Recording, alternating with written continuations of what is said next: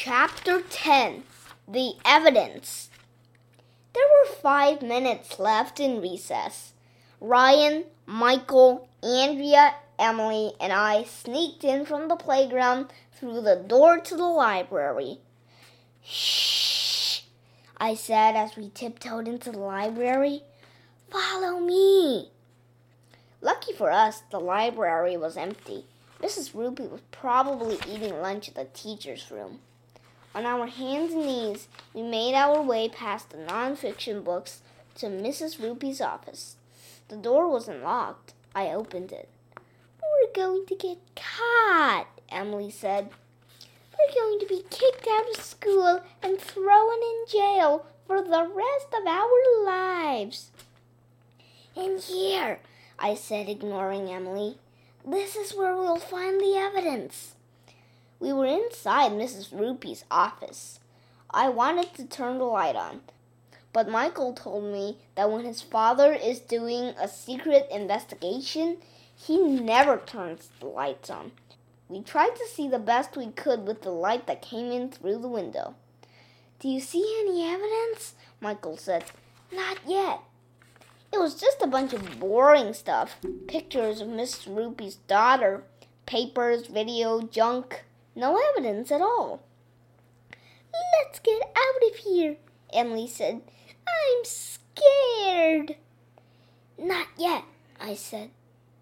There was a closet by the corner. I pulled the handle. It wasn't locked. And there, inside the closet, was all the evidence we would ever need. George Washington's uniform, Little Bo Peep's dress, Johnny Appleseed's overalls, Neil Armstrong's spacesuit. Every single costume Mrs. Roopy had been wearing was hanging right there in the closet. This is the proof, Michael said. All those people were just Mrs. Roopy dressed up in costumes. I told you so, said Andrea. You did not, I said. Did too, she said. Oh, you think you know everything, I said. Well, you're not so smart. That's when the light flicked on. It was Mrs. Roopy standing in the doorway looking at us. What's the meaning of this? she asked. She had her hands on her hips, so we knew she was mad.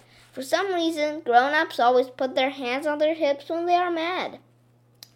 I had nothing to do with it, Andrea said. It was all AJ's idea. Everybody was looking at me. I had to think fast. I didn't want to spend the rest of my life in jail. I grabbed George Washington's uniform out of the closet. What's the meaning of this? I said, holding up the costume. You told us you were homesick in bed and George Washington was here instead of you. How do you explain the fact that George Washington's uniform is in your closet, huh? We all turned to look at Mrs. Roopy. She just stood there for a moment and then she broke down crying. She was sobbing and big tears were running down her face. It was so sad that we all gathered around her and gave her a hug. Emily was crying too. this is horrible, Mrs. Roopy said, wiping her eyes with a tissue. You'll be okay, Mrs. Roopy, Andrea said. We'll get you some help. No, it's horrible, Mrs. Roopy cried. George Washington must have left his uniform in my closet when he was here. Do you know what this means? What?